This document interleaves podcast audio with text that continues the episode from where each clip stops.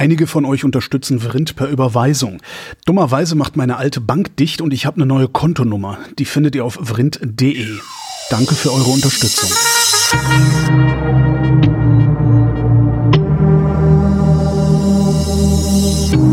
Wer redet, ist nicht tot. Willkommen zum Geschichtsunterricht mit Matthias von Hellfeld. Hallo Matthias. Sei gegrüßt. Thema heute. Ich habe mir aufgeschrieben, der Malmöer Fun-Vertrag, also der Malmöer Spaßvertrag. Und ich muss die ganze Zeit feixen, weil ich kann mir nicht vorstellen, dass es wirklich sowas gibt. Und dass du dann auch noch mit mir darüber reden wollen könntest. Und ich habe Also- absichtlich nicht nachgeguckt, um wochenlang, seit, wir, seit du mir gesagt hast, worüber wir heute bei der Aufzeichnung reden, habe ich, ich habe extra nicht nachgeguckt, um die ganze Zeit mir zu denken, jedes Mal, wenn ich in den Kalender geguckt habe. Ja, das hätte ich auch, glaube ich, abgelehnt, ähm, weil äh, wir reden, wir reden tatsächlich heute über ein Thema, was jetzt nicht unbedingt zu meinen Steckenpferden gehört, nämlich äh, nordeuropäische, skandinavische Geschichte, genauer gesagt Schwedens äh, Geschichte der letzten 500 Jahre ist mir jetzt nicht so präsent, dass ich das hier so ausreiern könnte. So, wie, wie du sonst so deine Art ist, meinst du? Wie ich so genau. Aber in diesem Falle handelt es sich auch nicht um den Pfandvertrag, sondern um den Malmöer Pfandvertrag. Also ein Unterpfand. Ja. Ist ja auch sehr naheliegend eigentlich, aber ich hätte, ja, aber diese Sachen heißen ja immer, wenn es um Geschichte geht, dann heißt das ja nicht mehr Pfand, sondern dann heißt das ja irgendwie Ge Nee, Ge Gedingsbumskonkordat oder so ähnlich. Ich Ach weiß so. auch die Ja, haben ja. immer so komische Worte früher gehabt. Ja. Aber in diesem Falle geht jetzt ein schlanker Gruß nach Wismar, weil der Auslöser ist tatsächlich Wismar. Wir wollten Wismar mal war's. ein bisschen nach oben an die Küste gucken, an die Hansestadtkette und mal sehen, was ist denn da eigentlich so aus denen geworden in den letzten 300, 400 Jahren. Und Wismar ist sozusagen der Ankerpunkt, denn dieser Malmöer Pfandvertrag bedeutete, dass Wismar wieder zurück zu Mecklenburg-Vorpommern äh, kam, also zu, zum heutigen MacPom. Und um das zu verstehen, was da eigentlich passiert ist, blicken wir jetzt gemeinsam zurück zum Dreißigjährigen Krieg. Oh, so, der okay. 1618 bis 1648 war. Und was kein Mensch weiß, weil das heute so gar nicht vorstellbar ist, zu der Zeit, also vor rund 370 Jahren oder 75 Jahren, war Schweden eine tatsächliche europäische Großmacht oder vielleicht nordeuropäische Großmacht, ähm, die also sehr viel zu sagen hatte und so mit Frankreich, dem deutschen Kaiser und äh, noch dem Russen äh, Zarenreich sozusagen eine stabile Ordnung wollte und oben in Skandinavien immer in Konkurrenz zu Dänemark stand. Dänemark wollte im Grunde genommen den Schweden sozusagen diese Position streitig machen und die Vorherrschaft über den Ostseeraum erobern. Und ähm, um das nun zu stabilisieren, waren erst die Dänen in diesen 30-jährigen Krieg involviert. Die wurden aber relativ schnell äh, wieder verjagt von den katholischen Truppen, weil Dänemark und Schweden waren Protestanten. Und das sozusagen entschieden war, ging Schweden sozusagen an der Stelle Dänemarks aufs Renn, ins Rennen, um eben im Norden des Kaiserreichs sich Brückenkopfe zu bauen und zu erobern, um dann von dort aus sozusagen die Ostsee zu umzingeln, sage ich jetzt mal vorsichtig, ja, um diesen wunderbaren und großen Wirtschaftsraum eben auch für sich ausbeuten zu können. Ähm, und wir kennen alle noch, also äh, der berühmte König Gustav II. Adolf, ähm, das war ein, ein richtiger Haudegen, der marschierte also mit seinen Truppen bis nach München, ehrlich gesagt. Also der war richtig weit ins Landesinnere vorgedrungen und wurde aber in der Schlacht von Lützen, das ist in der Nähe von Leipzig, 1832 im Kampf getötet äh, woraufhin dann, ich sag mal, der Einfluss Schwedens auf die Protestanten, die ja damals um Religionsfreiheit kämpften, Aber Moment, so ein bisschen. 1800, wir waren doch eben noch im Dreißigjährigen Krieg. Ja, 1648, hab- was habe ich gesagt? Du warst gerade bei 1830, das äh, äh, in 1630. 1630, okay, okay, okay. Entschuldigung. Habe ich mich vertan. Also ich Ja, nee, das gut. das Ich war gerade irritiert. Er wurde 1632 bei der Schlacht von Lützen in der Nähe von Leipzig getötet. Okay. So, und damit war der schwedische König bzw. Schweden so als Hoffnungsträger für die Protestanten, die ja um ihre Religionsfreiheit in diesem Krieg eben auch kämpften. Das ging nicht nur um Religionsfreiheit, aber eben auch. Ähm, und sich natürlich gegen den deutschen Kaiser und auch gegen die römische Kirche natürlich angetreten haben. Da war so ein bisschen die Luft bei den Protestanten raus. Und die Schweden konzentrierten sich dann tatsächlich ähm, auf die Auseinandersetzung mit Dänemark 1643 1643 bis 1645 gab es eben sozusagen parallel zum äh, 30-jährigen Krieg eben in Nordeuropa auch noch einen Krieg zwischen Dänemark und Schweden. Mhm. Und ähm, die dänischen Provinzen, weil Schweden gewonnen hat, gingen dann an Schweden und damit war zunächst einmal ähm, dieser Konflikt so ein bisschen gelöst. Aber um jetzt zu verstehen, warum wir gleich nach Wismar kommen, muss man eben auch ganz kurz sagen, ähm, nachdem 30 Jahre gekämpft wurde, nicht jeden Tag und nicht überall, aber doch dauerhaft und ermüdend und furcht, mit furchtbarer Brutalität, waren alle Seiten tatsächlich erschöpft. Und ähm, ab 1645 beginnen, ich sag mal, Sondierungsgespräche zwischen den hauptsächlichen Beteiligten. Äh, das waren äh, Schweden, wie ich eben schon gesagt habe, natürlich Frankreich und natürlich auch der deutsche Kaiser. Aber eben auch die vielen kleinen Territorialherren, die vor dem Beginn des ähm, 30-jährigen Krieges sich sozusagen mit dem Kaiser aus, entzweit hatten und nicht mehr so gemeinsame ähm, Regularien gefunden haben. Wir haben dann, und man kann dann sehen, dass zum ersten Mal Diplomatie tatsächlich richtig äh, wichtig wird. Äh, sie machen sich drei Jahre lang einen Kopf, was sie mit wem, wie, warum und mit welchem Inhalt verhandeln wollen, mhm. treffen sich nach dreijähriger Vorbereitung in zwei verschiedenen Orten, Osnabrück und Münster, weil es gibt Kontrahenten in dieser Auseinandersetzung, die nicht in einem Raum sein wollen. Das kann man sich heute nicht mehr vorstellen. Das kennt man nur so aus so Raumschiff Enterprise. Mit diesem Klingonen setze ich mich nicht an einen Tisch. Ja, aber kannst du dir vorstellen, dass Zelensky und Putin in einem Raum sind? Das kann ich mir ehrlich gesagt auch nicht vorstellen. Stimmt allerdings auch, ja. Ähm, und es gab damals so als kleine Randbemerkung äh, Verhandlungsräume, die extra gebaut wurden mit vier Türen. Das war ein, mhm. ein viereckiger Raum, da stand in der Mitte ein Tisch und es gab vier Türen.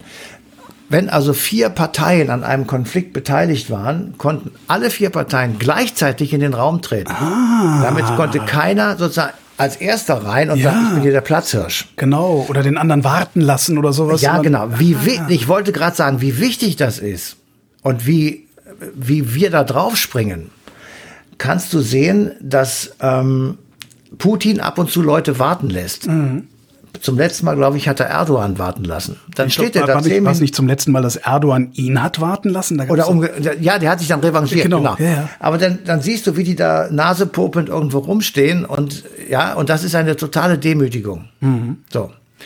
Also, äh, das jetzt alles nur am Ende. Während dieser Verhandlungen äh, in Osnabrück und Münster äh, löst Schweden seine Truppen in Mitteleuropa natürlich auf, wird aber neben Frankreich zu einer Garantiemacht. Das heißt, Schweden und Frankreich garantieren die in westfälischen Frieden gefundene Ordnung Europas. Mhm. Und damit gewinnen sie natürlich auch eine gewaltige Bedeutung. Und dafür, dass sie das machen, bekommen sie eine Entschädigung, die Schweden. Und zwar fünf Millionen Silbertaler. Jetzt frag mich bitte nicht, wie viel das ist, aber es wird eine Unsumme gewesen sein. äh, weil wahrscheinlich ist Silber damals sehr viel mehr wert gewesen als heute ein Euro. Mhm. Ähm, insofern war das viel Geld. Und sie bekommen natürlich auch Land. Und zwar genau das, was sie eigentlich vorher wollten. Nämlich, ich sag mal, das äh, deutsche Randgebiet der Ostsee. Also Vorpommern, Rügen, Usedom, Stettin und eben Wismar. Und damit sind wir jetzt bei unserer äh, eigentlichen Frage, äh, Wismar und die Schweden. Es beginnt mit dem Westfälischen Frieden 1648. Eine Sekunde. Wenn Sie, wenn die als Entschädigung im Grunde diesen Ostseeraum kriegen, das heißt, die haben den 30-jährigen Krieg gewonnen? Ja. Okay. Kann man deutlich so sagen. Okay. Also Schweden war einer der, der Nutznießer dieses 30-jährigen Krieges.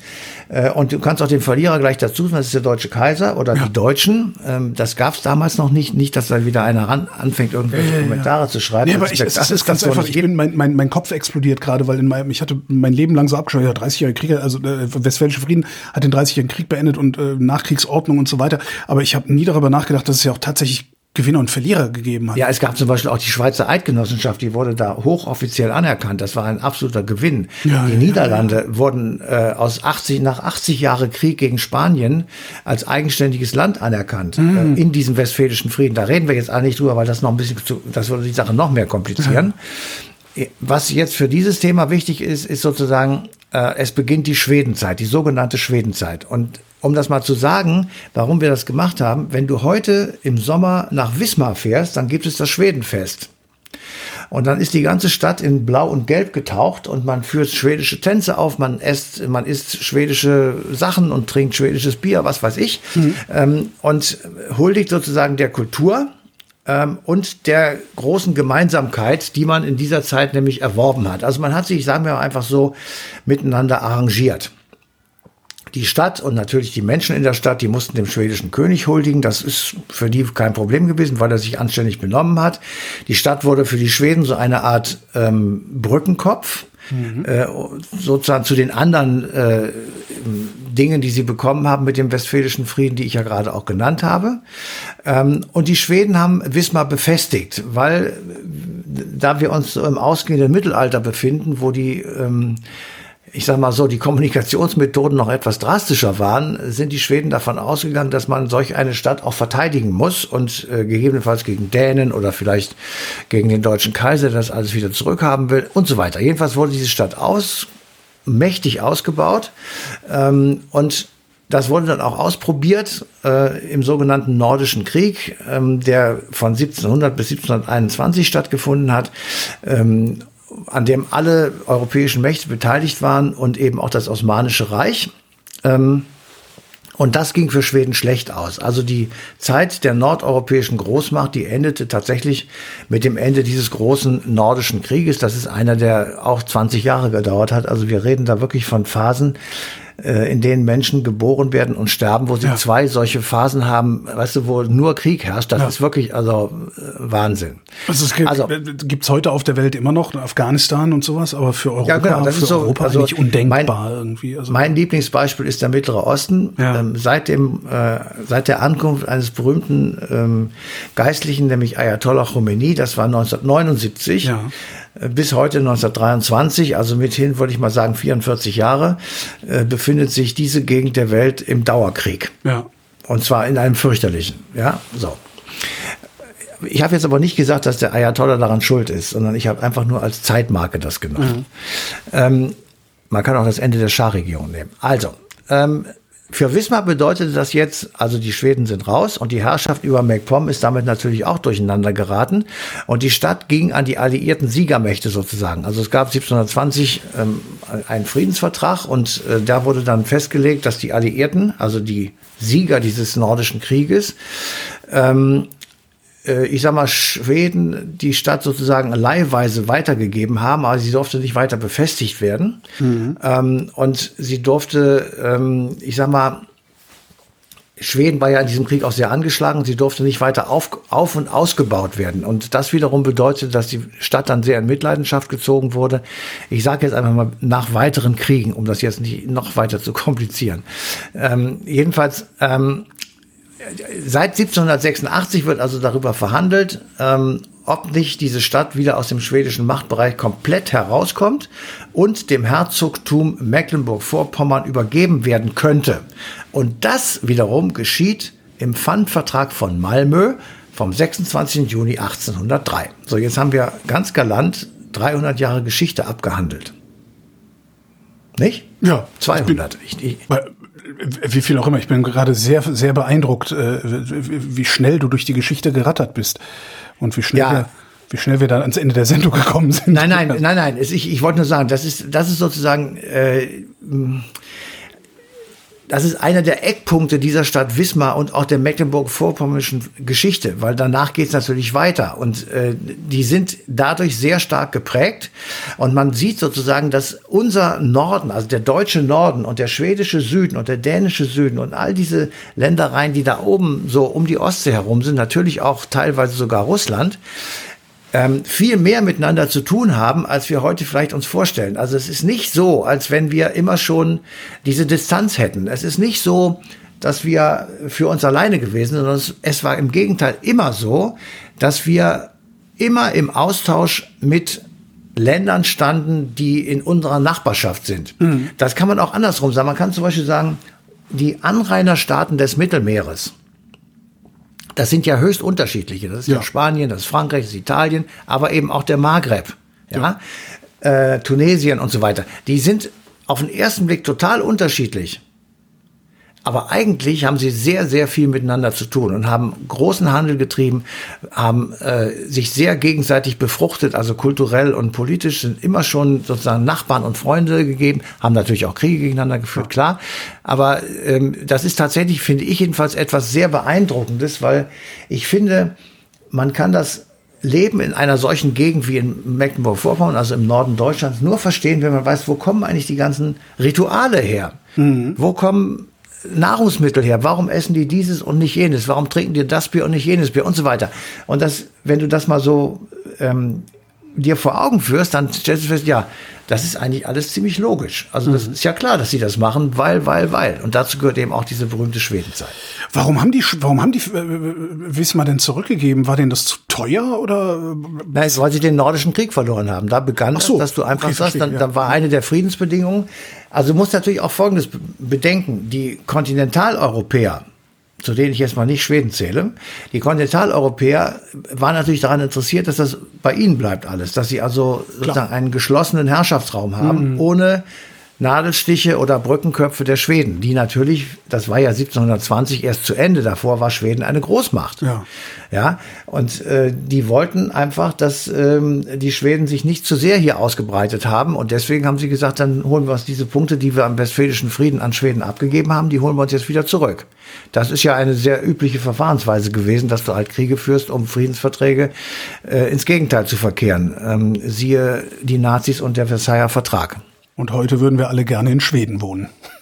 Absolut. So kann es gehen in, der, in, in ja. den Zeitläuften. Matthias von Hellfeld, vielen Dank. Sehr gerne. Und euch vielen Dank für die Aufmerksamkeit. Die passende Ausgabe Eine Stunde History läuft auf Deutschlandfunk Nova am 26.06.2023.